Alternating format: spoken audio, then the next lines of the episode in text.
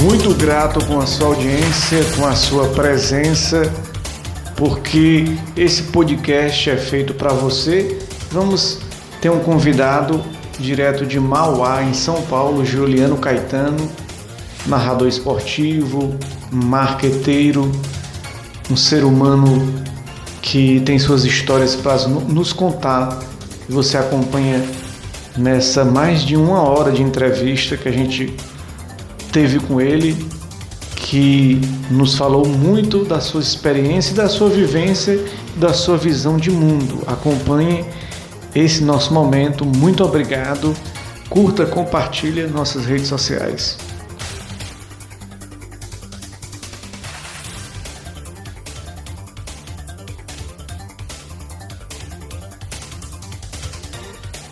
Bom dia, muito boa tarde, muito boa noite, né? A gente começando aqui mais um bate-papo no nosso podcast, um bate-papo aqui no nosso canal do Instagram, no nosso YouTube. A gente vai dar continuidade a esses encontros que a gente está fazendo com diversas pessoas de vários setores da sociedade.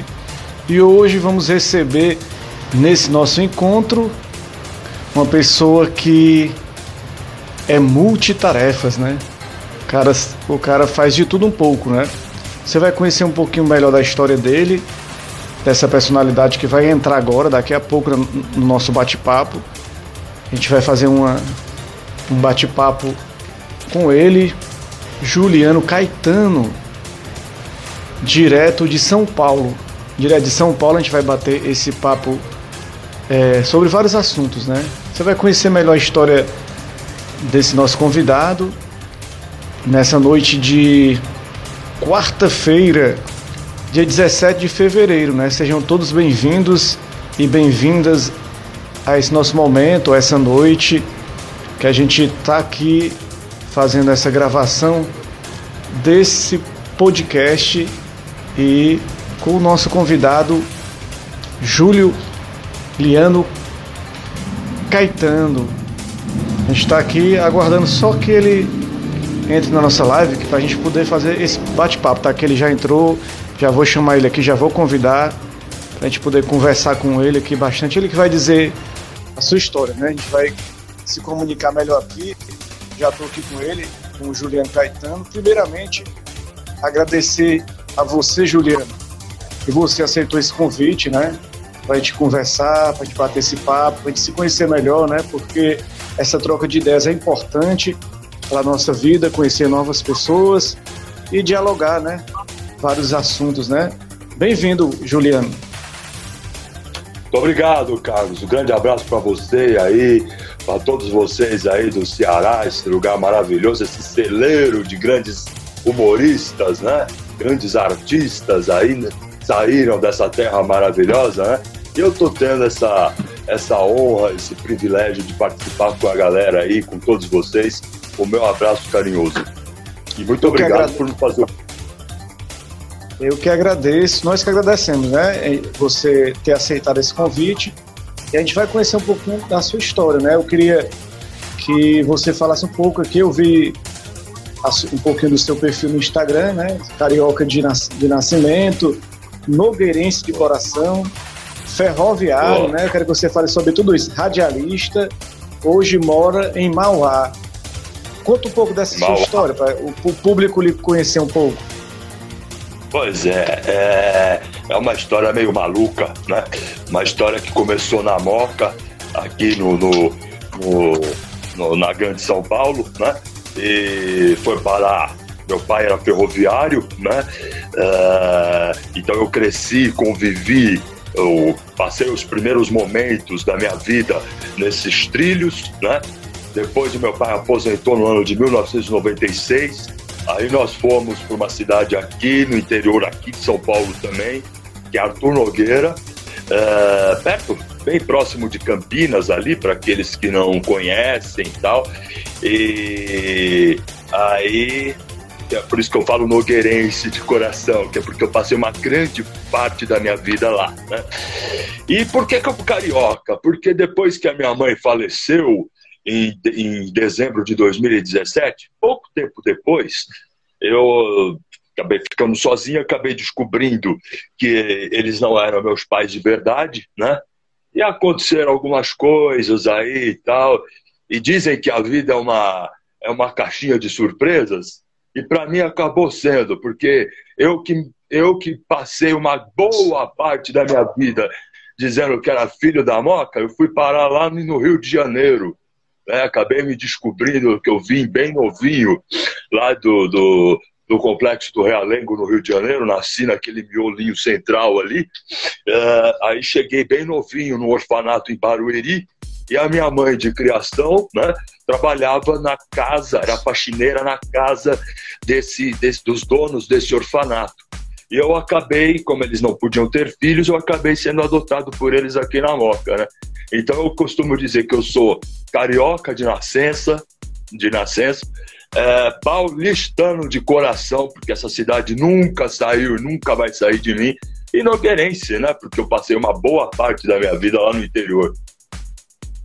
Então é uma mistura bacana, uma mistura legal, uma história de vida é, cheia de superações, né? De, de aprendizado. Você conseguiu sair de uma situação, uma situação que você não, que, que você acabou é, tendo um acolhimento com uma família, né, que ele, ele trouxe para para viver com ela e ele criou, né, dele deu uma educação, né. São as vidas Sim. de muitos brasileiros que a gente às vezes não conhece e que a gente Sim. acaba conversando e conhecendo, como estamos conhecendo a sua vida hoje, né? Eu tenho um irmão meu que mora em São Paulo, ali na capital, né? Neto Alves, psicólogo, meu irmão. É, eu estou querendo chegar, qualquer dia dar uma visitada aos paulistas aí, né? Um Thiago Henrique, um abraço aqui de Arthur Nogueira. Arthur Nogueira, Thiago Henrique. Conhece o Thiago Henrique? Juliano é Caetano. Isso daí é como um filho para mim, isso daí. Eu tenho uma história de amizade com o irmão dele que é, é, é, muito, é muito intensa, muito importante na minha vida, né? E aproveitar que torcida santista pela Europa entrou, vamos, vamos começar falando um pouquinho sobre o Santos, né? Como você está avaliando aí a atual, a atual temporada do Santos, né? Teve um jogo agora com o Corinthians, né? Não sei se você estava assistindo a partida. Teve... Ah. Eu cheguei, eu cheguei um pouco tarde. Não sei como que foi a partida. É, os, foi, foi um jogo aí atrasado, né? Que, que os dois times estavam estão disputando aí a questão Foi. da pré-Libertadores, né? Então foi esse jogo atrasado que aconteceu. É, é, é, eu queria até que você falasse, vamos colocar aquela a classificação, terminou 1x0 para o Santos, né? Uma boa notícia. A torcida Santista 1x0 em cima do Corinthians. Já está mais próximo ali da, da pré-Libertadores do Santos. Né? Eu queria que você avaliasse nesse ano que teve aí, ó, o Santos está tá agora na classificação do campeonato em oitavo, tá beliscando aí com 53 pontos a pré-Libertadores. Né? Agora eu queria que você avaliasse a, a atuação uhum. do Santos nessa temporada. Começou com o Gesualdo Ferreira, depois tocou pro Cuca e conquistou aí o, o vice-campeonato para o Palmeiras, né? Chegou longe, sem muitos recursos financeiros, o Palmeiras já tinha muito dinheiro, muitos recursos. Como é que você avalia o Santos nessa atual temporada? Você, você usou uma expressão, uma expressão chave, chegou longe. É, o trabalho que o Cuca fez é magnífico. É, como você falou, um time de dificuldades de todos os lados, dificuldades financeiras, passou por uma, uma, uma crise política terrível né, na gestão do, do, do, do José Carlos Pérez, né, que é, vamos e convenhamos, e me permita aqui equilibrar um pouco o lado torcedor com o lado profissional, é uma, foi uma, uma, uma péssima coisa que aconteceu para o Santos, essa gestão do, do, José Carlos Pérez, porque ele não entende absolutamente nada de futebol. Né? É, aí contratou um, um, um, um, um o São Paulo, né? na expectativa de se fazer alguma coisa. Ah, terminou no vice-campeonato, isso na, na, temporada de 19, né? Terminou no vice-campeonato, ok, mas o São Paulo ele chegou aqui, ele chegou querendo, uma, eh, querendo ser mais do que uh, mais do que o futebol brasileiro, né? Aí foi embora, foi embora, fez o que quis com o Santos, isso palavras do próprio Chulapa. Né? Fez o que quis, o que não quis com o Santos, foi embora. Aí foram buscar esse Gesualdo Ferreira aí, que eu não sei da onde que surgiu isso aí. Esse cara já está aposentado há muito tempo. Uh, aí não deu certo, estava na cara que não ia dar certo mesmo, né, cara? Estava na cara. Aí veio o Cuca. O Cuca, que era um cara questionado, porque tinha feito uma, uma passagem anterior em 18, aí brigou com o próprio Zé Carlos Pérez, mas o trabalho que ele fez foi espetacular. Não, não tem o que. Não tem. Ele fez milagre nesse Santos aí. Esse time do Santos era, um, é, era e é, continua sendo um time de nível mediano para baixo. De nível mediano para baixo. É, mas tem uns ah. destaques aí do Solteiro, do Marinho, tem um destaque aí do Felipe cheguei... Jonathan jogando muita bola, que inclusive veio do Ceará, o Felipe Jonathan, né? Futebol cearense. Exatamente, o Cuca resgatou esse, esse, esse, o Soteudo, o Cuca resgatou a confiança do Marinho, uh, o Cuca, ele, ele, ele é, deu uma oportunidade para essa moçada da base, uma molecadinha da base aí que tem um futuro brilhante. Então, é, o que a gente pode o que a gente pode dizer é que o trabalho que o, o Cuca fez no Santos é digno de, de aplauso, de aplauso. Parou num Palmeiras que já estava pronto para ganhar essa Libertadores. Como você falou, um Palmeiras de totais condições dentro e fora do campo para ganhar Libertadores. Uh, parou num Palmeiras superior tecnicamente, apesar de ter sido eu fiz o jogo, foi um jogo horrível lá no Maracanã, um jogo que eles estavam mais preocupados em uma equipe marcar outra do que do que de fazer gol, né? Mas uh, o vice-campeonato da, da, Libertadores não tem o que, o, que, o, que, o que falar do trabalho do Cuca, não tem. Eu só acho, eu não sei se ah. você. Pois não, pois não, pode falar. Agora você tá. Só, só para é, ilustrar um pouquinho, você está satisfeito com a pré-Libertadores, né? Conquistar essa vaga e para aquele mata-mata Libertadores, porque o, o, Santos, pelo elenco reduzido, não teve como dividir o grupo em várias competições, né? Não, estou satisfeito com o elenco que o Santos tem. Esse time do Santos aí, no, no, na temporada de 19, na, na, na virada de 19 para 20, né, 2019 para 2020, todos, você falava com quem ama o Santos, quem odeia o Santos, quem é profissional como a gente aqui da área, todos, era unanimidade falar, esse time vai brigar contra o rebaixamento. Todos, todos. E olha aí o que, que o Cuca fez. Olha aí o trabalho magnífico que o Cuca fez. Eles estão aí cotando o argentino Ariel Holan no comando, né? Pro lugar do Cuca, né? Eu, eu te confesso que eu não, não, não, não, não iria com esse não iria com, com aposta. Eu acho que uh, o Santos ele tem, que, ele tem que pensar agora numa linha, independente de pré-Libertadores ou não, o Santos tem que pensar numa linha de continuidade do trabalho do Cuca entendeu? Uh, eu, pelo menos, é o que é eu verdade. acho. Né? É verdade. Agora sim, o, você falou essa questão aí do, do possível vinda de um treinador estrangeiro, virou um pouco de moda no futebol brasileiro, depois do bom trabalho do Jorge Jesus, né? Teve lá no Internacional o treinador também que fez um bom trabalho, se não me recordo o nome, fez um que foi pro, pro o Cudê foi pro Celta, né, da, de Vigo. Tem agora o Crespo que chegou em São Paulo. Tem o São Paulo que está no Atlético, que contratou mil, é, um timão com milhões e milhões que o Atlético investiu e não está conseguindo o título. Então eu queria aproveitar para você analisar um pouquinho o, o Campeonato Sim. Brasileiro. Já está chegando na reta final. Temos aí Sim. Internacional e Flamengo no domingo, 4 da tarde, será a decisão, né? Será a final. Se o Inter ganhar, o Inter é campeão, campeão. brasileiro. Se o Flamengo ganhar, o Flamengo joga na última rodada, rodada pela uma vitória também para ser campeão. E se der um empate, a última rodada vai ser emocionante, né? Agora, avaliando esse campeonato aí brasileiro, tivemos o Botafogo rebaixado, o Curitiba, tivemos o Goiás e o Vasco ali estão brigando. E um detalhe, um detalhe no, no meu, pode falar, fala. Um detalhe interessante para você e para todos os que nos estão nos vendo ou nos verão, uh, nós, vamos, nós podemos ter, se eu não me engano, pela primeira vez, você me ouve bem? Nós, nós podemos ter, pela primeira vez, seis campeões brasileiros na segunda divisão, hein?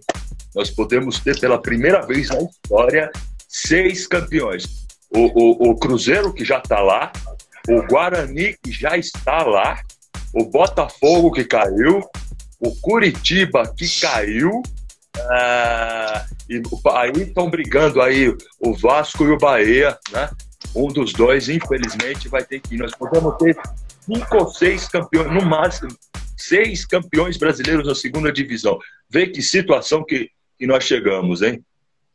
É, mostra a falta de responsabilidade dos dirigentes brasileiros, gastaram de forma descontrolada, fizeram é, um absurdo aí nas finanças dos clubes e tá aí o resultado. Sim. Eu me lembro Sim. do Cruzeiro, que pegaram uma vez a folha salarial do Cruzeiro, tinha lá salário para a imprensa, para jornalista defender o clube, falar, mal do, falar bem Sim. do clube, passar pano nas, nas coisas do clube. E fora os desvios do Cruzeiro, né? Então, é. Mas eu queria que você falasse um pouquinho da, dessa questão.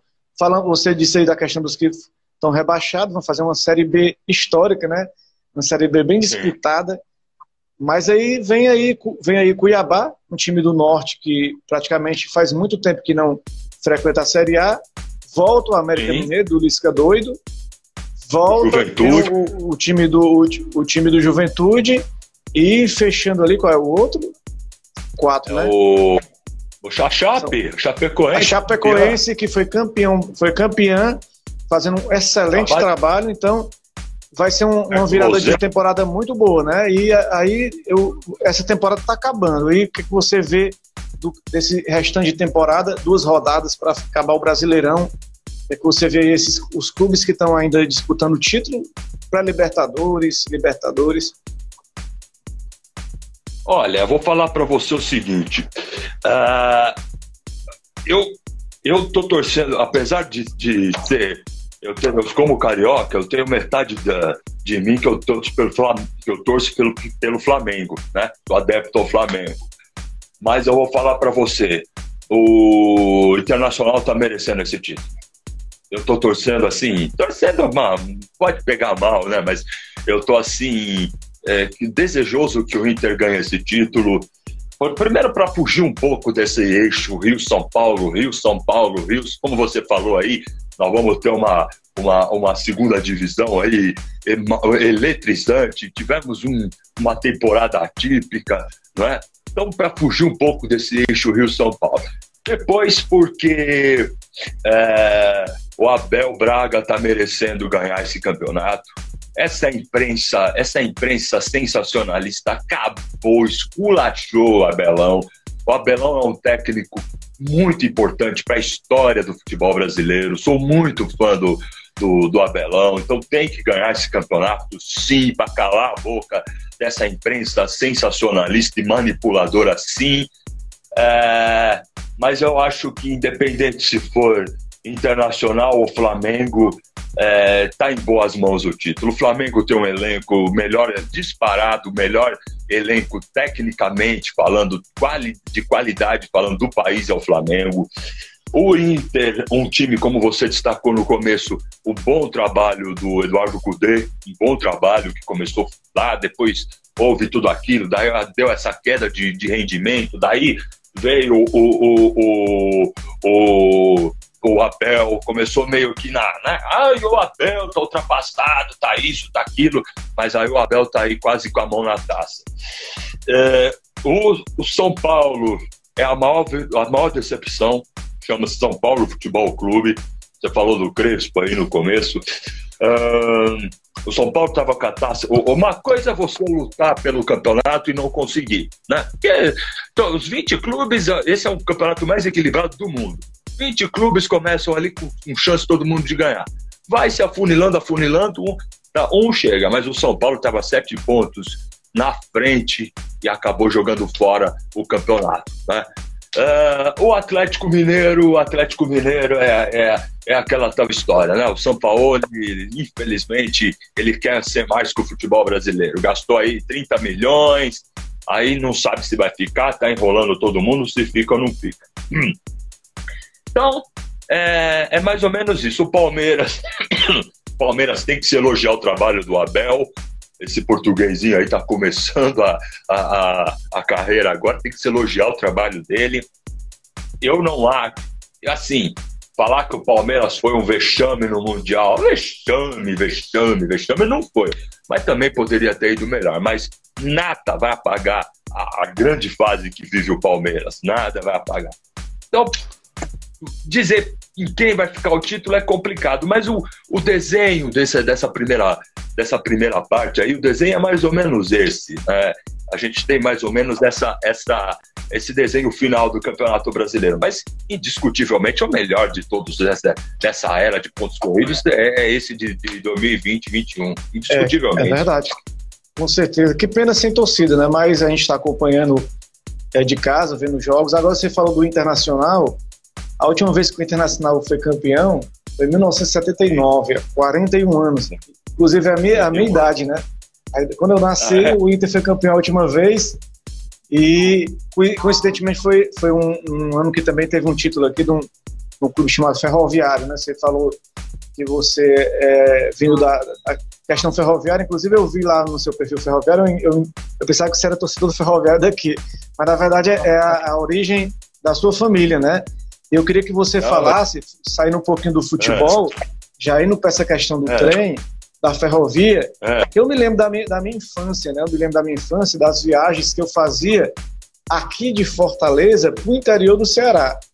Aurora, é. Juazeiro, Iguatu. Antigamente aqui tínhamos estações em cada município do interior do Ceará e as estações acabaram. Hoje tem muita viagem para o interior de trem de carga, né? Então ficou mais, foi substituído mais pelos metrôs, pelos metrô, né?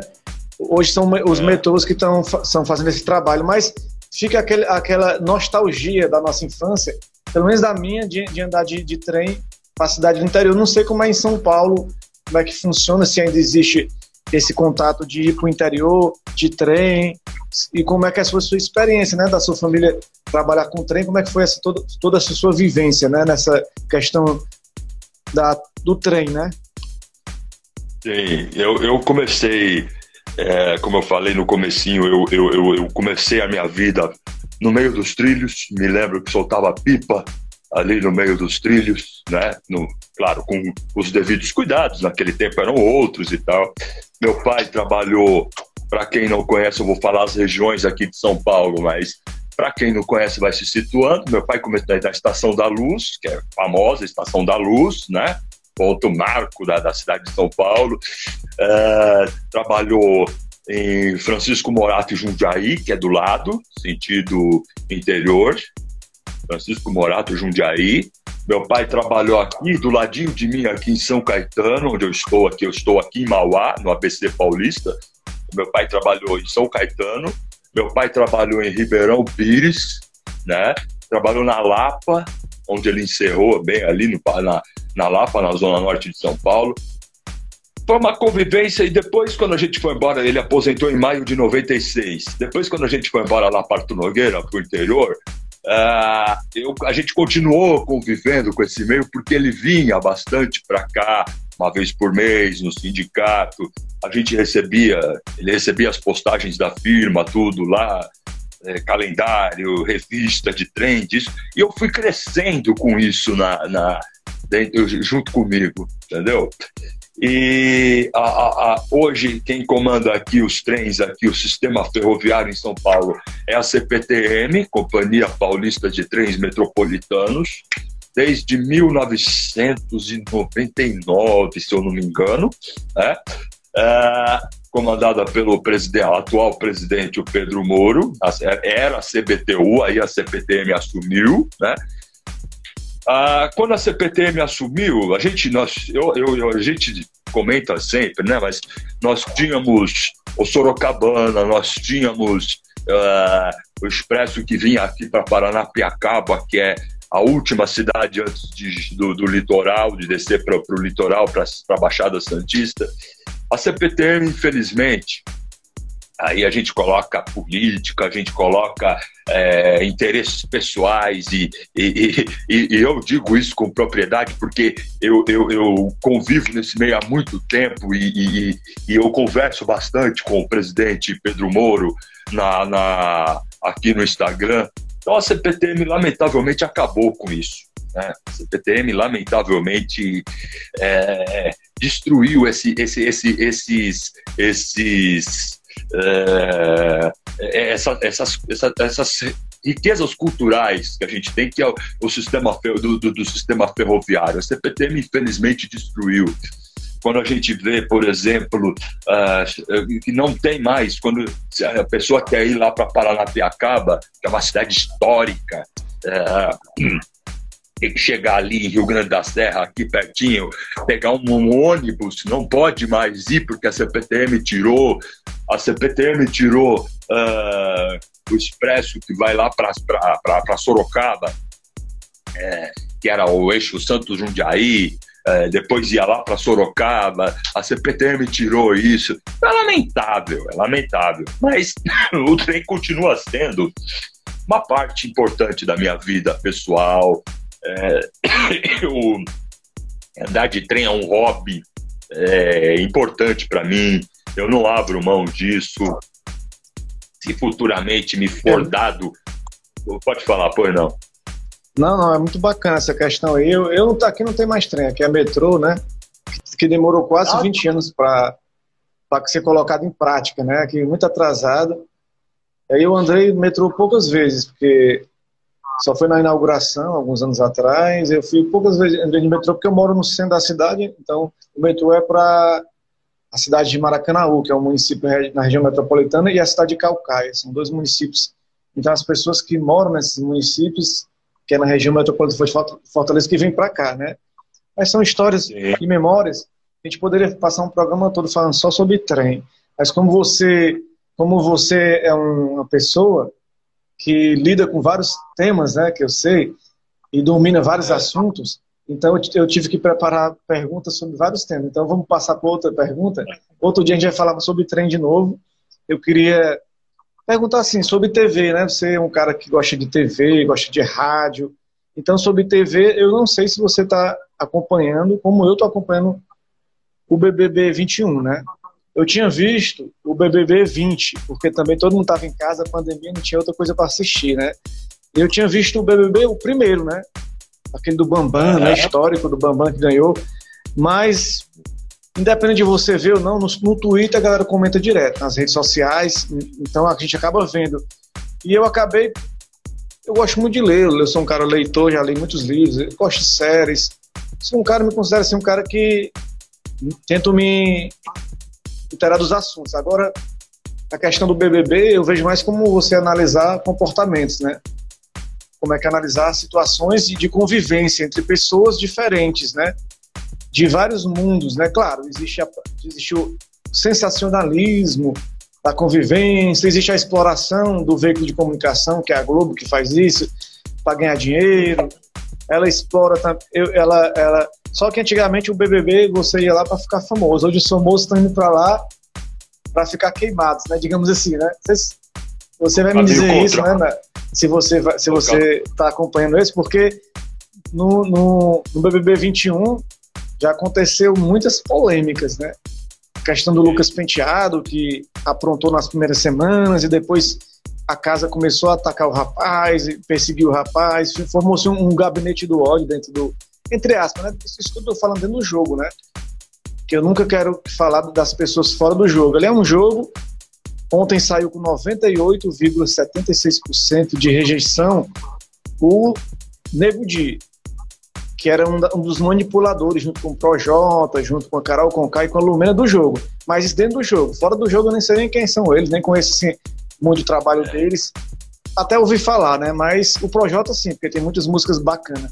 Mas dentro do jogo, o que é que acontece ali dentro do jogo? Se você consegue acompanhar, é, Juliano, o jogo e como é que você analisa esse BBB? Se você viu algum comentário, se está acompanhando. Eu, vou, eu, eu, eu não acompanho. Eu falar para você que assisto fielmente, eu não assisto o Big Brother. Só para a gente situar, o que, que é o Big Brother? Big Brother foi um formato que a Globo comprou lá no começo dos anos 2000. Não sei se você se lembra é, que na época, na época, há cerca de 20 anos atrás, o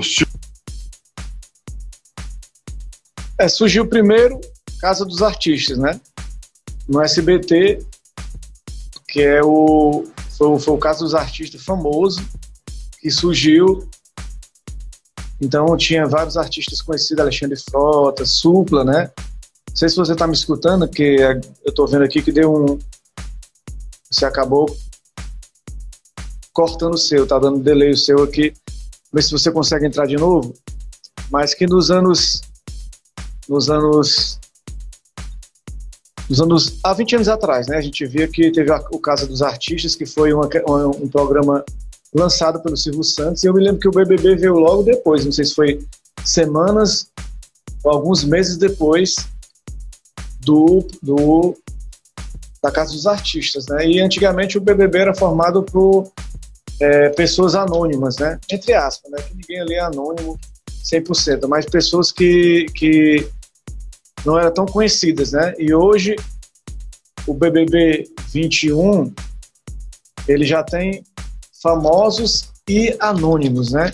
Na edição passada foi uma edição de muitas pessoas é, famosas e anônimas, que o, que o, Big Brother separa entre pipoca e camarote, né? Pipoca e camarote. E nessa edição a gente viu aí, na primeira semana, é, que saiu a Kerline, cearense, né? E teve aquela treta com o, o Lucas Penteado. Na segunda semana, é, o Lucas saiu, né? E foi eliminado também no último paredão, o Arcrebiano, né? Foi o último eliminado, né? O Juliano Caetano tinha saído, mas ele voltou aqui e a gente já vai restabelecer nosso contato. Ele estava falando sobre justamente sobre isso. O que é o Big Brother, né? Que o Big Brother não surgiu no Brasil.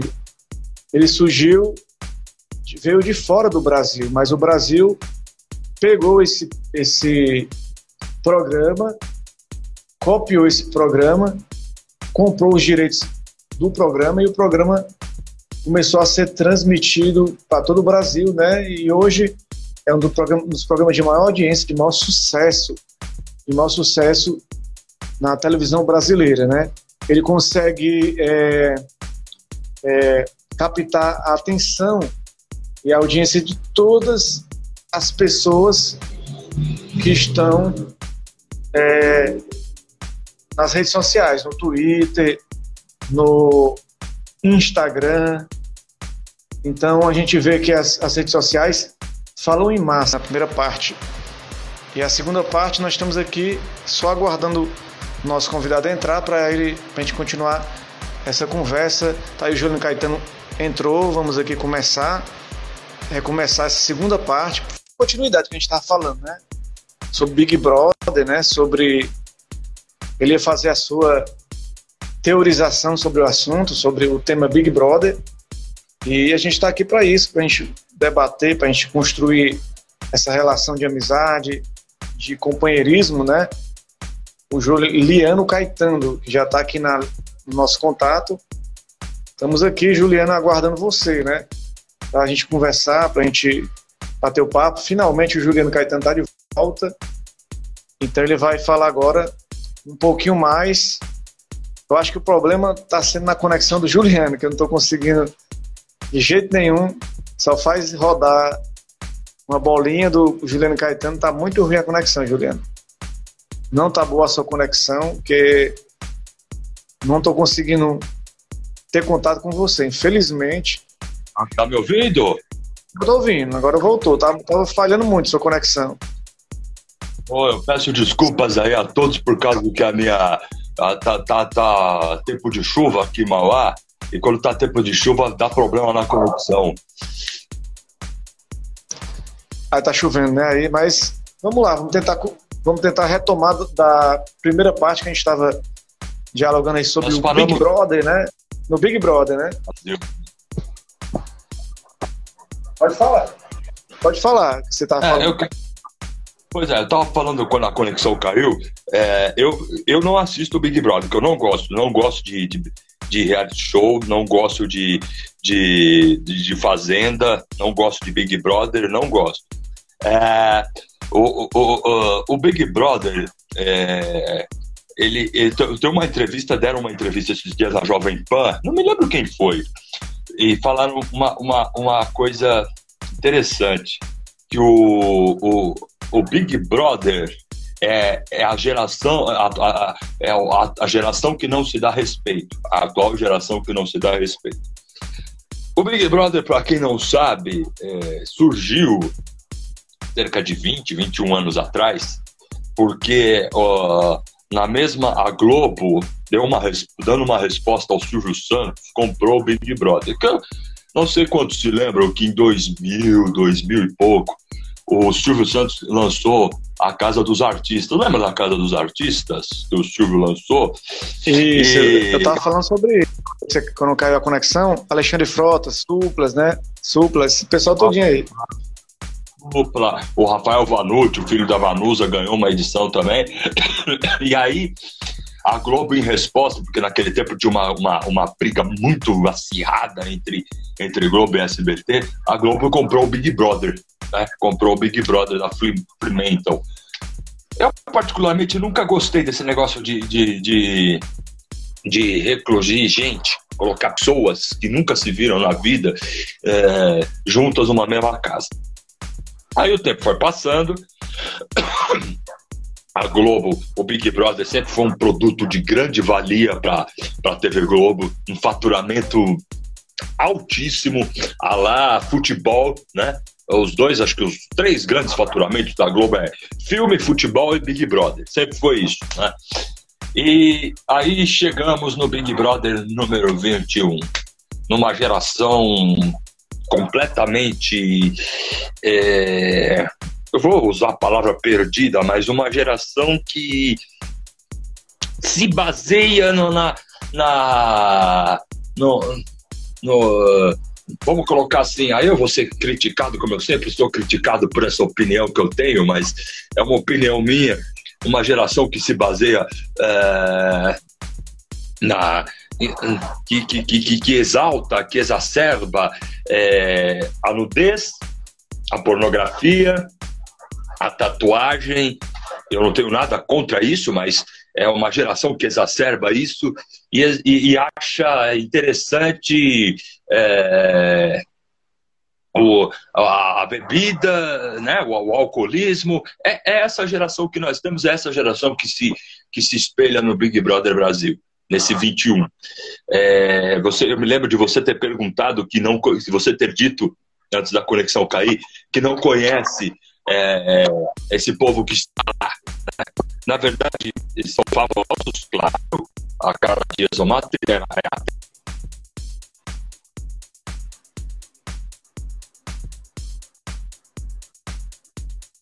digitais que essa que é a, é é a, é, a, é, o momento, é a, a profissão da moda, né? Influencer digital. É, ou seja, é, uma, é, é, o alicerce de uma geração que se baseia, que exacerba os prazeres momentâneos, para resumir tudo isso. Eu não acompanho... Concordo com você. Instagram, a, gente, a gente vê por isso, pelo próprio Instagram, que é essa rede social. Viu só, só interrompendo um pouquinho, só para complementar o que você está dizendo. É, o próprio Instagram, essa rede social que nós estamos usando, ele exacerba isso, né? A gente vê que, que as pessoas sua... nos stories, nos feeds, só colocam é, essa questão de, de como se sua vida a cada segundo é postada.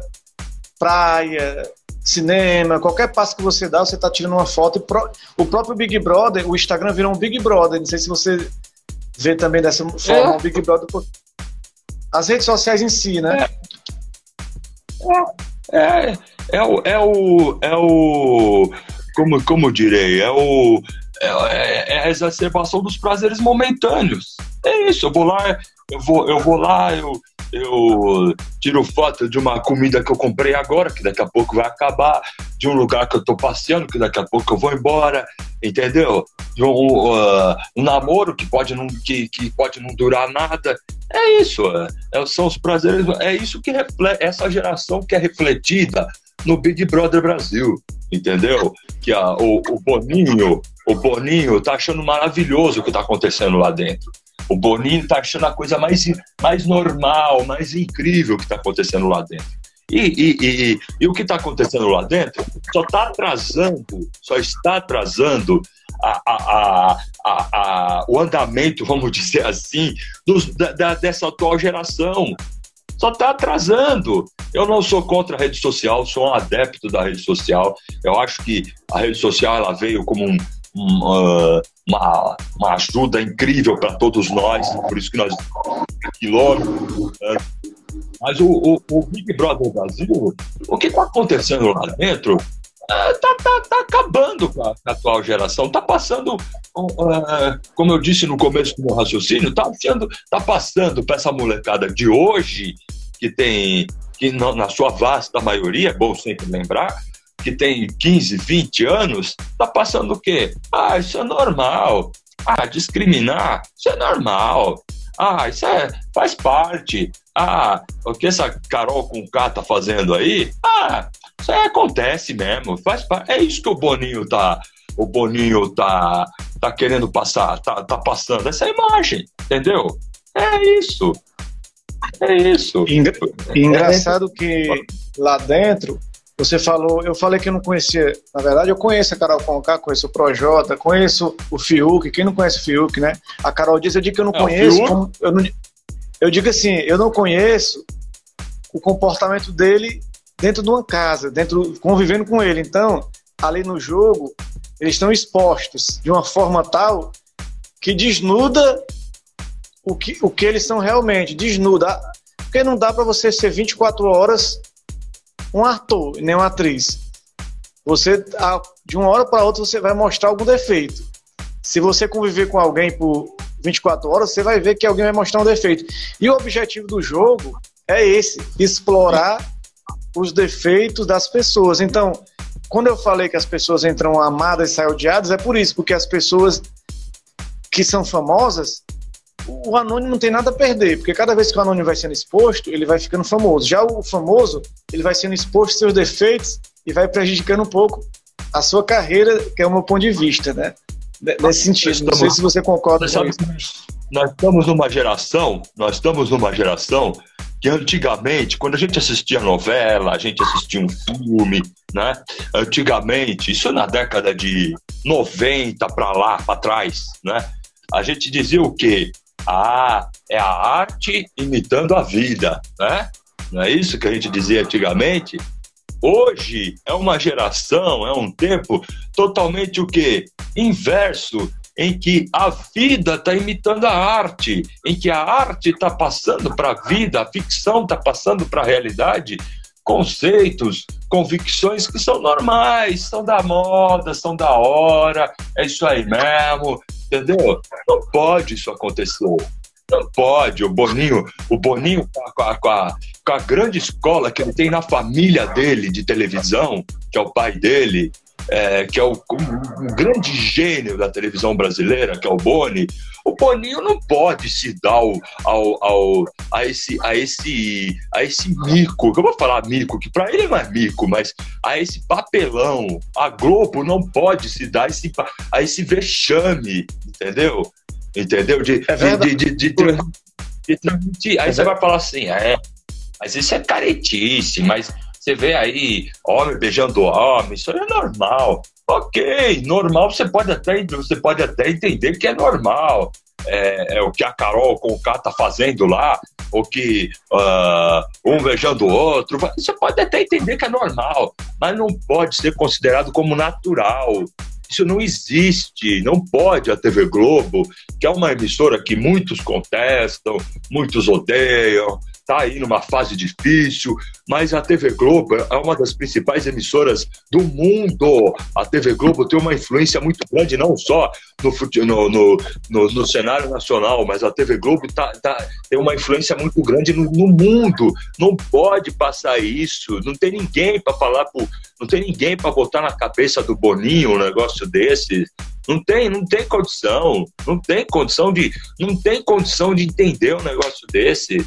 Agora, Entendeu? Juliano, Juliano Caetano, só, só para complementar, porque assim, hoje já tinha um pouco diferente. Por exemplo, na TV eu só consigo ver o noticiário cearense, que é o noticiário local, né?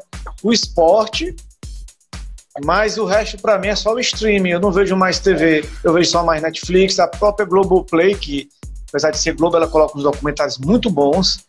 O YouTube, né? Então, é, é, hoje, você falou a questão da Globo, citou a TV, porque é um exemplo que ela é mais conhecida mundialmente. Mas se você for analisar, é, hoje as pessoas estão mais focadas ah, tá nas redes sociais e, e na, no streaming, né? Na internet. Então as pessoas estão mais focadas no que acontece na internet. Então você hoje tem, tem a opção de assistir o que quiser, não precisa mais ficar preso num, num veículo de comunicação ah. só. Assiste quem quer, né? Então hoje você tem a liberdade de, de assistir um festival de cinema na internet. Hoje eu já assisti muitos festivais de cinema na internet. Então eu acho que você, você tem uma liberdade. Hoje você tem o Netflix, tem o Globoplay, tem o Apple TV, tem o Amazon Prime. Então você só perde tempo assistindo aquela emissora se você gosta muito dela. Né? Então é, é, um, é um desejo seu, né? Ou então se você não tem a condição financeira, que eu sei que nem todo mundo tem, para comprar os claro. aplicativos, claro. os aplicativos, mas as pessoas podem assistir o YouTube gratuitamente, né? Eu acho que claro. eu acho que mudou um pouco, né? Não sei se, como é que você pensa assim. Não, é, é, é, totalmente, eu concordo totalmente com você. Nós estamos numa época hoje que o, o, o público, o telespectador, o ouvinte, ele, ele ficou mais. É, mais exigente, vamos dizer assim, porque ele tem mais, ele tem mais recurso na mão, entendeu? Ele tem mais recurso, ele pode não ter, ele pode. É, não, não é só o controle remoto ali que vai da Globo para SBT, do SBT para Record, da Record para a RTV. Ele vem aqui no celular, acessa o YouTube, ele vê o que ele quiser, entendeu? Ele vem aqui, ele baixa esse, na era dos aplicativos, ele vê o que ele quiser, entendeu? Então, é, no, tomando como, como alicerce o Big Brother, que é o nosso, é, é o nosso tema aqui do momento. Ah, o Boninho ele tem, tem que alguém colocar isso na cabeça dele, não é possível. Não é, não é possível. O que, que ele está querendo? É, é, colocar como normal, é, hipnotizar, manipular, não sei que palavra que usar. Colocar como normal isso? É, colocar como natural? Ah, não. Ah, o, o menino lá, o filho do Fábio Júnior, o Fiuk, falando que tem depressão, falando que sofreu, sofreu depressão forte, entendeu?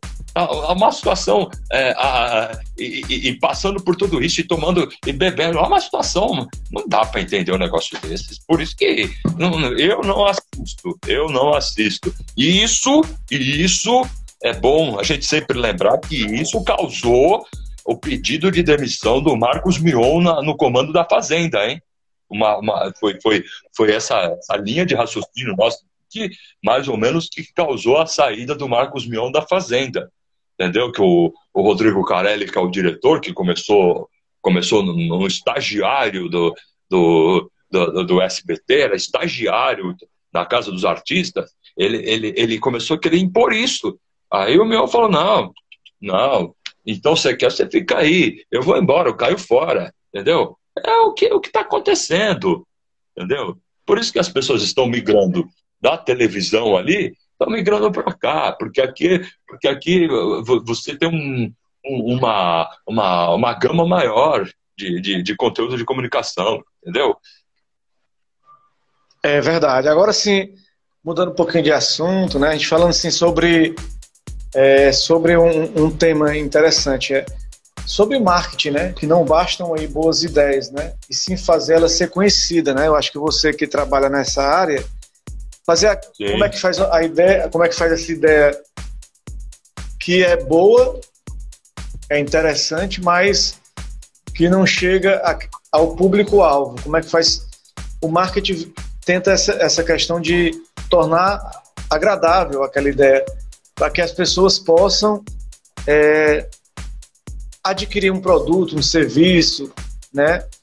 E, e seguir o, aquele, aquela, aqueles, aquela sua visão, né? Dá só uma, uma boa tarde para o, o Dash, Dash Han, está dando uma boa, boa noite para, o, para mim, grande Emanuel, ele está nos Estados Unidos, amigo meu, que é traduzindo, é o Monteiro, Altedilno Monteiro, grande gente boa, está lá nos Estados Unidos, grande abraço. Um abraço. Tá em, acho que, eu acho que é em Boston que ele está nos Estados Unidos. Agora sim, como é que a gente, como é que, que é a questão do marketing, de conquistar as pessoas para, para seguir as suas ideias, os seus, o que você está colocando em prática, como é que você faz essa ligação com o público? Bom, na verdade é assim, eu aprendi uma coisa que é impossível agradar todo mundo, certo? Você nunca vai agradar todo mundo. Sempre você vai ter alguém que, que você vai ter três tipos de pessoas. Eu aprendi isso. Você vai ter três tipos de pessoas. Aqueles que é, vão vão na tua ideia, aqueles que vão abraçar a tua ideia, aqueles que vão ficar em cima do muro e aqueles que vão detestar a sua ideia, sob qualquer circunstância.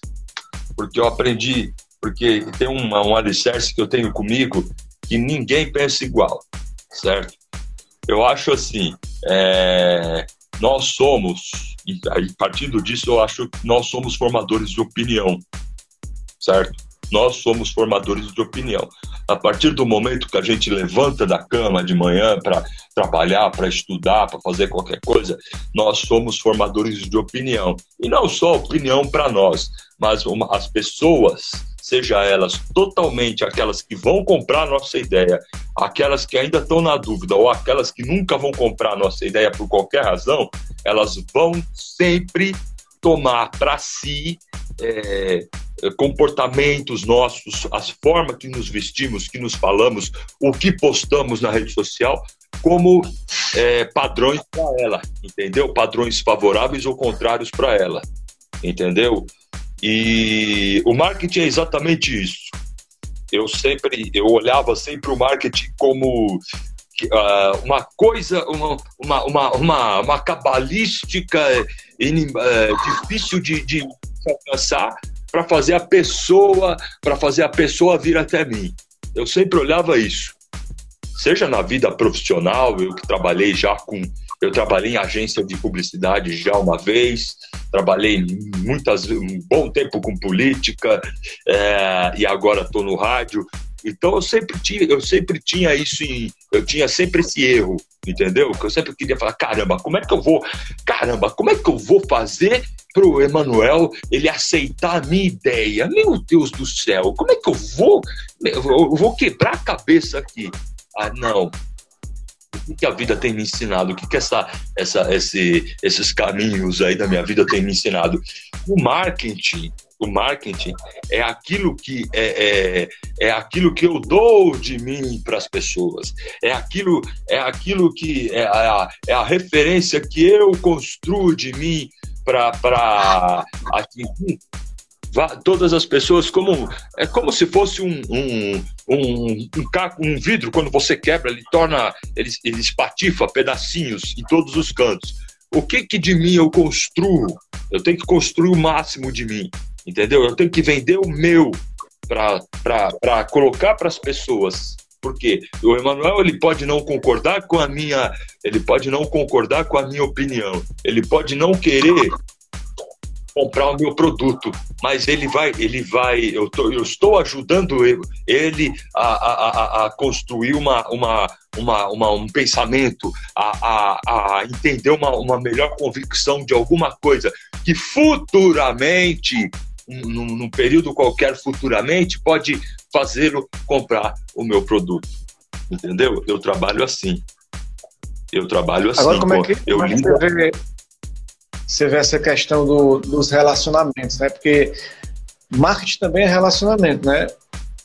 Então a gente também tem que se relacionar com as pessoas que a gente está oferecendo aquele produto, aquele serviço, a gente tem que se relacionar. Como é que você vê as relações humanas atuais?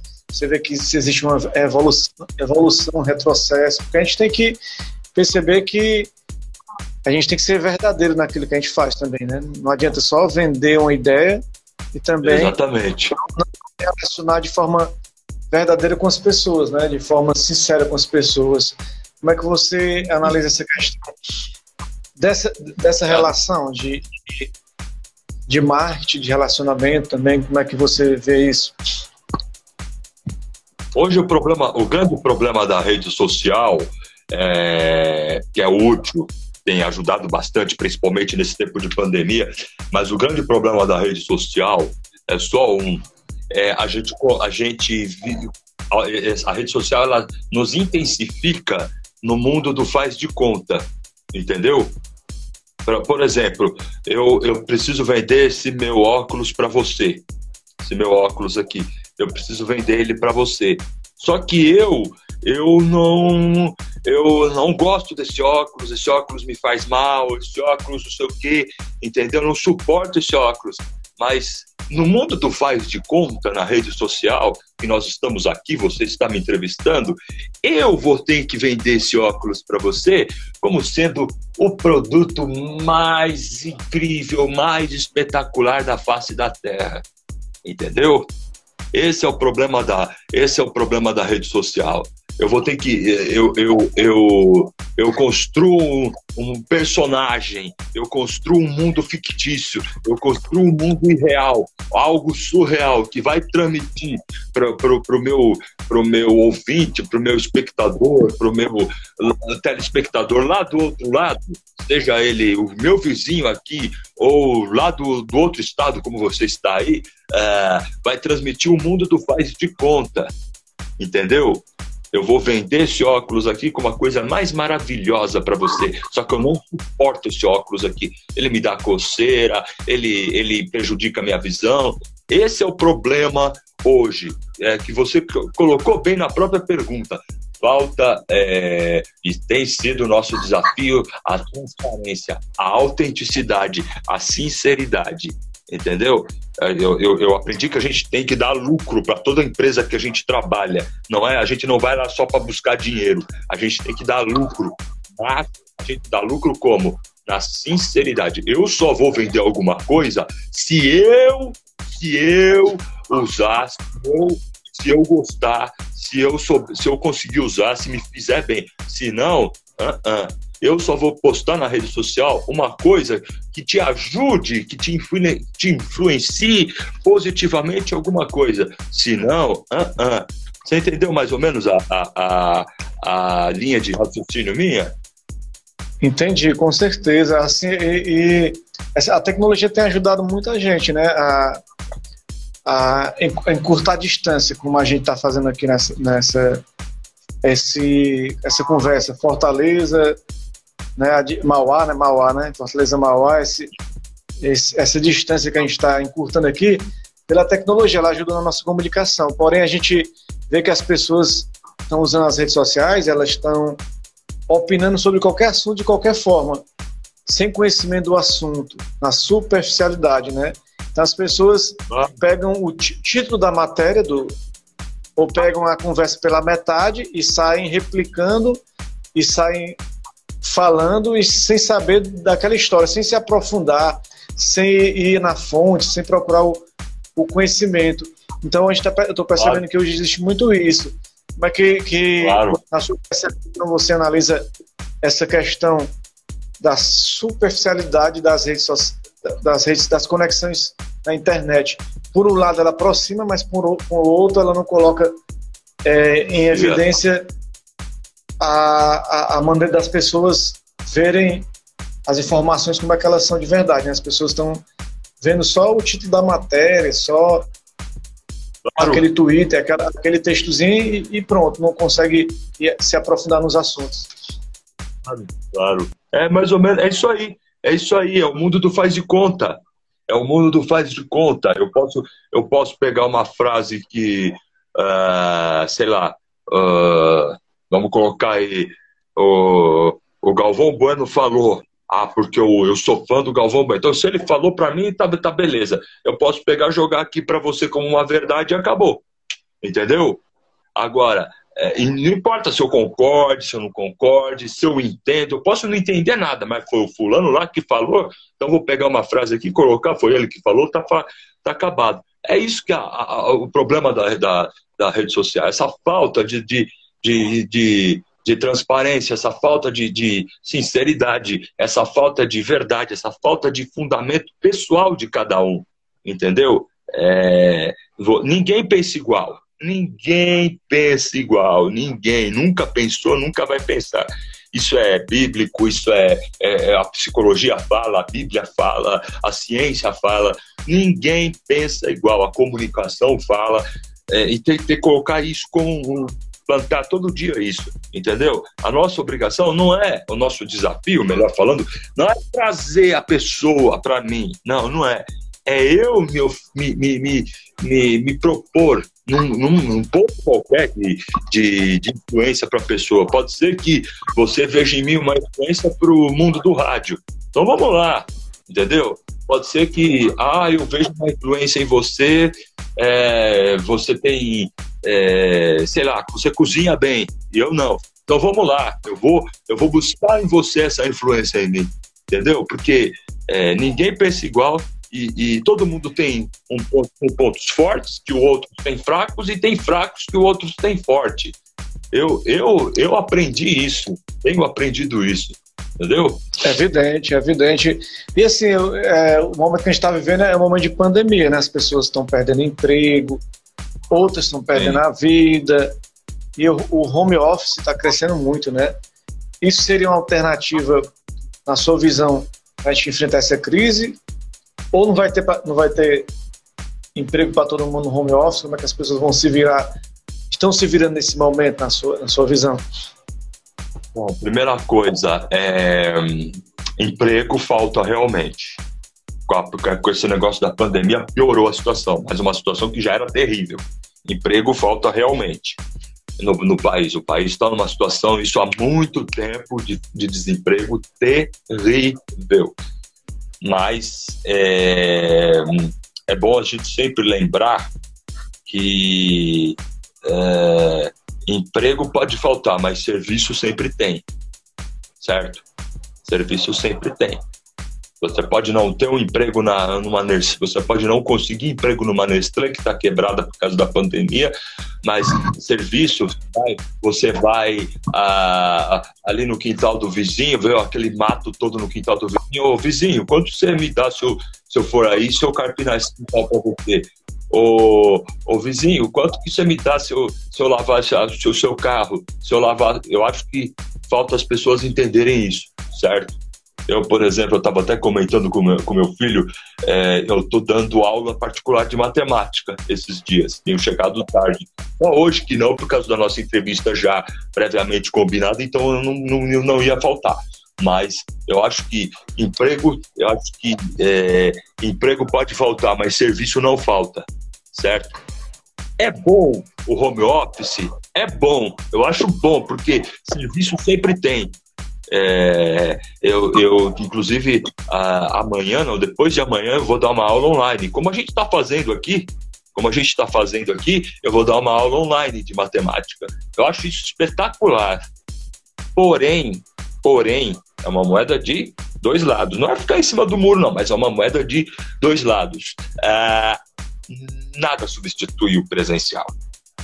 Nada substitui o contato Nada substitui a tarefa ali, você no escritório, você, é, é, como é o nosso caso aqui na rádio, você, na, como eu trabalho também na WhatsApp, a escola ali, nada substitui, entendeu? É, então eu, eu, eu, eu tenho esse pensamento. E se tivesse levado melhor essa linha de raciocínio, se tivesse levado melhor em conta isso, nós não estaríamos nessa crise, não. Com certeza. Agora sim, é, a gente está no, no, no, período aí, tivemos o período do carnaval, é, mas as aglomerações, né? Acontecer, não tivemos, né? O carnaval, na verdade, mas as aglomerações aconteceram, festas clandestinas. É, inclusive o Belo, né? Aquele cantor Belo fez uma festa aí clandestina, foi até é. preso.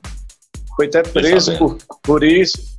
Então, se tem, se estão decretando que não tem carnaval. E as pessoas estão fazendo as festas clandestinas, a, apesar de, disso dá para a gente acreditar que acreditar na humanidade, porque as pessoas elas não estão nem aí, né, para a vida dos outros. Parece que o que importa oh. é o momento de prazer, o que importa é a curtição, o que importa é. é você realizar seus desejos e o resto da humanidade, como é que fica? Pois é, sabe, sabe, sabe qual que é o problema de nós, seres humanos? Que infelizmente a gente funciona assim, é, na base do eu só, eu só, eu, tenho que ver para crer, eu tenho que sentir na pele para eu entender, para eu acreditar. Infelizmente é assim. Infelizmente é assim.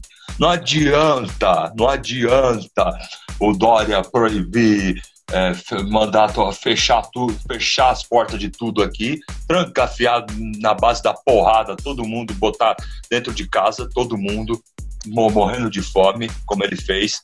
Não adianta isso, não adianta.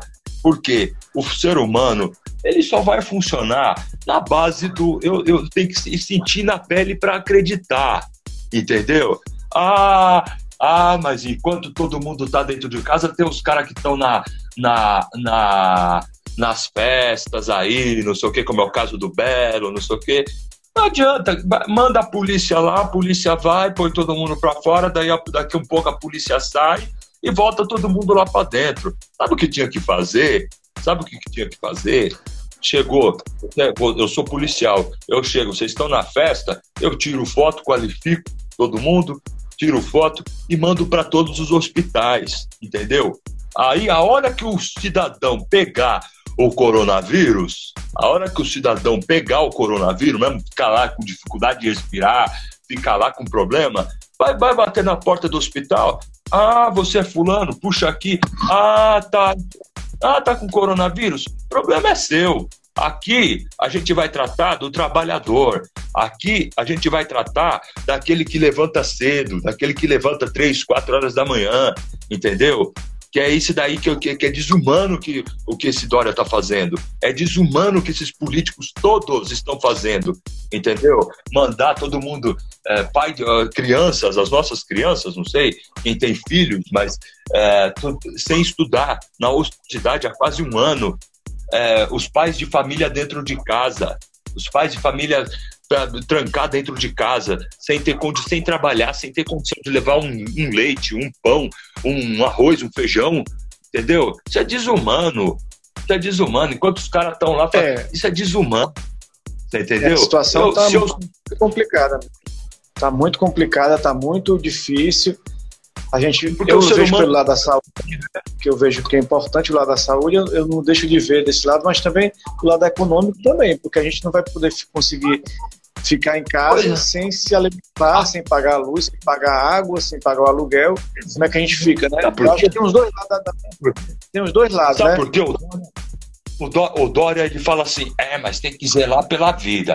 Mas escuta aqui, a, a, se você se você não, não trabalhar, você não vai ter dinheiro para comer. E se você não comer, como é que você vai viver? Você entendeu? É quem esses caras da Globo aí que estão defendendo a, a, a, quarentena, esses caras da Globo aí que são cheios da grana, Pô, outro dia o Galvão Bueno, não faz muito tempo não, Galvão Bueno numa live como a nossa aqui no Instagram, o Galvão Bueno é, mexendo com presunto de 4, 5 mil reais, porra. Isso aí para ele, para ele, isso é dinheiro em pinga. Para ele, isso aí ele pode ter um, dois, dez por dia, se ele quiser. Mas esses coitados?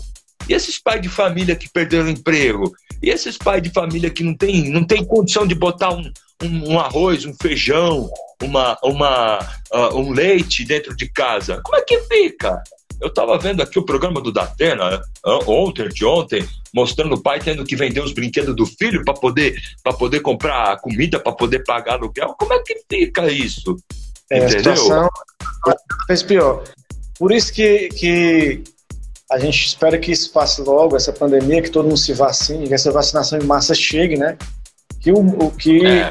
a gente que o país se una, né? Vamos deixar as vaidades de lado e que todo mundo possa se abraçar para que a ah. solução chegue, né? Eu acho que, Exatamente. Agora sim, é, Julia, onde já está na reta final, já da segunda, desse segundo momento, eu queria perguntar assim, que, que eu, eu acho que é tão bacana a gente viajar, né?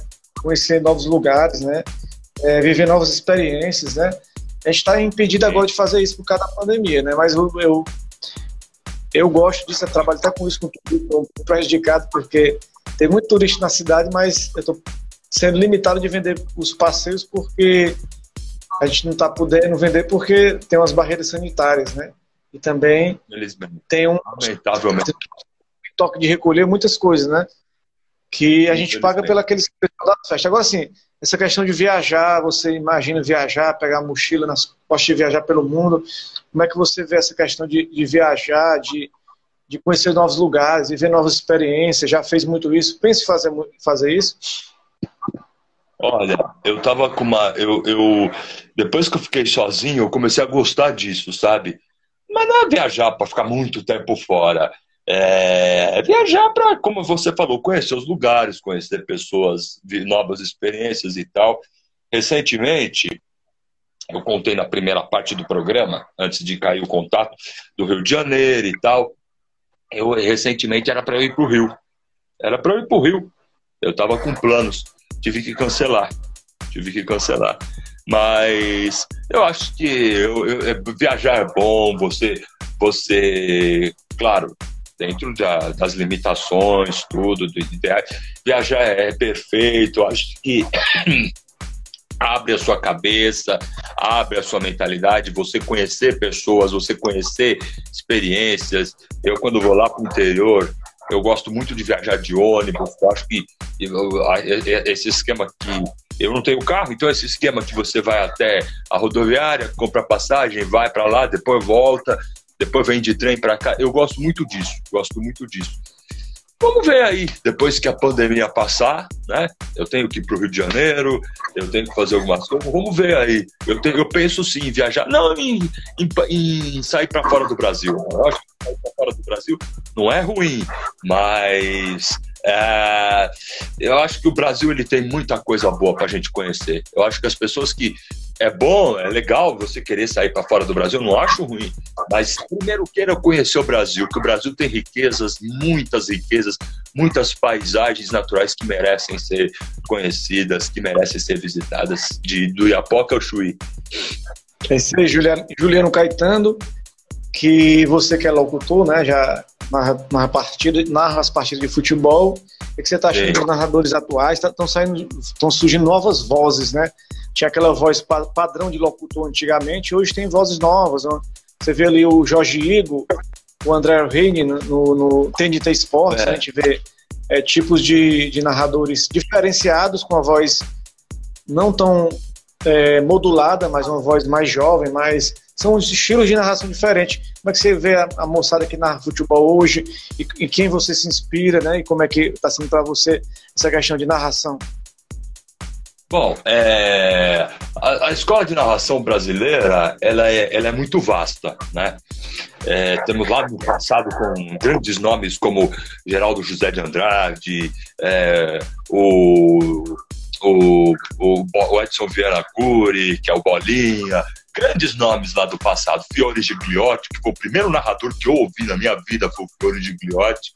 É, em 1993, quando eu ganhei um um radinho em forma de cachorro, eu não sabia mexer, e o, o Júnior, meu saudoso irmão, ele, ele, ele, ele me ajudou, então nós ouvimos um Palmeiras e Corinthians, a final da decisão, a, a final do, do, do, Paulistão de, de 93, é, com o Fiore Gigliotti, né, que era uma grande escola. Depois, em 94, é, aquela inesquecível Copa de 94, que eu tive um ganhei um outro rádio de brinquedo com dois microfoninhos, foi ali que eu comecei e a gente brincou, eu e meu irmão de narrar, de, o Júnior de, de narrador e comentarista ali na Moca, com o Galvão Bueno, né? Aquele acabou do Galvão Bueno, né? E hoje, os, os narradores hoje, a, a, a, escola de narração hoje ela gira em torno de três nomes, que é o Galvão Bueno, né? Que ele sempre foi muito técnico, Né? O Galvão, o Galvão ele, ele tem uma, uma, uma, é, uma facilidade, uma habilidade com a técnica quando você corrida, futebol, você entendia a visão técnica com ele, narrando, ele te permitia entender. É, o Luciano Duvalli, que lamentavelmente já nos deixou, que era emoção, né?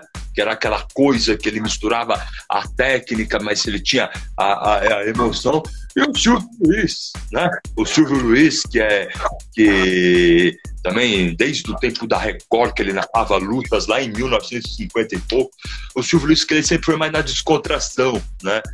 E hoje essa molecada ela tá tomado esses três esses três rumos aí, né? Eu sempre fui, até pela, pela essa história do, da Copa de 94, eu sempre tive o Galvão como um, uma grande é, uma grande inspiração minha, né? As pessoas ao meu redor até brincavam comigo, sempre brincam comigo que eu tenho uma, um trejeito semelhante, que eu tenho uma voz parecida com a dele, né? Não querendo, mas então, é, mas nós temos hoje grandes narradores, nós temos hoje o, o Luiz Roberto, que é um, é um grande narrador, gosto muito dele. O Kleber, ele é já num estilo assim que puxa o Luciano do Vale pro, pro, pro Silvio Luiz. Nós temos o. o, o, o eu, eu tava vendo esses dias na NBA, um menino na Band, eu esqueci o nome daquele menino que narra NBA na Band. Eu gosto muito dele. Eu também. Eu vi muita... é, é, mas eu não, também não estou recordando o nome. Tem um Gustavo Villani, é muito bom também, né? O Gustavo Villani. O Gustavo Villani é muito legal, ele muito é, tem esse, essa nova geração, essa nova safra. O Theo, o Theo, é, eu acho o Theo assim técnico, na técnica ele é, ele é top, ele entende bem. Mas o Theo, acho que ele falta um pouco de emoção. Ele falta não. Eu acho que falta um pouco ele dosar essa emoção dele, né? Mas o eu cara dessa dele nova na Fórmula Indy, na Fórmula Indy era muito bom a narração do Theo José na Indy, mas no futebol já não gosto também. Eu gosto muito do Nivaldo Prieto, né? Nivaldo. É, o Prieto com a vozeirão dele, o Prieto é um vozeirão incrível. Agora, o, o cara para essa. Que eu, que eu sou fã de verdade nessa nova geração de narradores, digamos assim, é o André Henning, né? O André Henning ele mata a pau em termos de técnica e emoção. Nessa nova safra, nessa nova geração, eu sou muito fã dele, muito fã. É, claro, cada um tem uma personalidade, como eu disse, ninguém pensa igual, cada um tem um jeito de ser, né? Mas eu acho que a voz dele não gosto muito, mas a, ele mata a pau em termos de emoção. Ele é emoção, muita de... é emoção demais, é verdade. Neymar! É, é emocionante, realmente. Ele marca muito. Agora, Juliano Caetano, a gente passou aqui juntando as duas partes, que vai estar tá, que tá aqui no podcast, também está no YouTube e também está aqui no Instagram, já faz mais, passa mais de uma hora conversando. Agora sim, a gente tem que, tem que ver que também foram muitos assuntos que eu tentei abordar nessa, nesse bate-papo, porque se a gente for olhar, Sim. cada assunto desse aqui daria uma hora de programa. Só esse de narração daria uma hora, de trem, de futebol, de Isso é televisão, é de internet, de política. Então são temas que seriam madrugada afora conversando. Mas foi bom esse bate-papo com você, entende vários assuntos, dá, dá certamente várias palestras sobre vários assuntos. Aqui nesse nosso bate-papo você deu várias palestras e que foi engrandecedoras enriquecedoras para quem está nos acompanhando e que foi com a gente até esse momento. Eu queria sim passar para você para agradecer e que você essas suas palavras aí sempre a gente fala considerações finais, né? Nesse nosso bate-papo. E agradecer muito, né? Que você aceitou o convite. A gente vai estar tá trocando ideias, batendo papos. A gente tem o nosso programa Bola no Rádio no Instagram, que depois, quem sabe, você um dia participa do nosso programa lá para comentar futebol. E a gente fazer umas parcerias aí que a gente vai tentar fazer essas parcerias em breve, mas agradecer primeiro a participação de hoje. Eu que agradeço, disponho aqui a, a gente marcar aí para a gente fazer é, uma parceria aí, que eu acho que é, é uma paixão, eu acho é uma paixão minha o rádio, uma paixão minha. Quero me dedicar. Você falou aí do trem também é uma paixão minha. É, eu acho que a gente não está aqui para ensinar ninguém. Eu acho, mas a gente está aqui para compartilhar, né? E política, trabalhei fiz muitos amigos na política, mas eu quero distância, né? Eu quero agora vir para São Paulo aqui, voltei para cá. Eu coloquei na minha cabeça ano passado, quando fechou a, a, a, a, fechou tudo em junho do ano passado lá, né? Aí eu estava lá em Campinas trabalhando. Aí eu falei assim: ah, eu vou lá para São Paulo. Me transfere lá para São Paulo. Eu vou realizar esse sonho. Eu vou, eu vou. Então, eu estou aqui à disposição de vocês. Um grande abraço para esse povo maravilhoso aí do Ceará. E tomarem, vamos marcar, vamos fazer essa parceria aí a partir de agora e tomare que logo, logo é, essa situação seja normalizada, a gente não vai voltar ao normal, vai ser um, um novo tempo, né? Mas que a gente possa estar tá aí, quem sabe um dia aí nessas praias maravilhosas do Ceará, esse estado que eu sou muito fã de vocês todos aí, de verdade, não é porque eu tô aqui não, sempre fui. Tive um primo que morou aí, tenho amigos que moram aí no Nordeste e, e logo logo a gente tá junto aí. Muito obrigado aí e e só só para só para falar, a gente tinha comentado bem rapidinho, bem rapidinho, o Santos acertou a contratação do argentino lá, o Ariel Roland o Santos acertou a contratação do argentino lá, só para a torcida essa. O, o, Guto Ferreira renovou com, com, o Ceará, o Santos acertou a contratação, vai ser anunciado nos próximos dias aí, o Ariel Roland. E vamos ver no que que dá e vamos, quem sabe, logo narrar muito jogo junto aí, tá bom? Grande abraço para vocês. Muito obrigado, Juliano Caetano, todo mundo que está nos acompanhando. Foi um prazer estar nesse momento, nesse bate-papo. Tchau, tchau, galera. Boa noite, bom dia,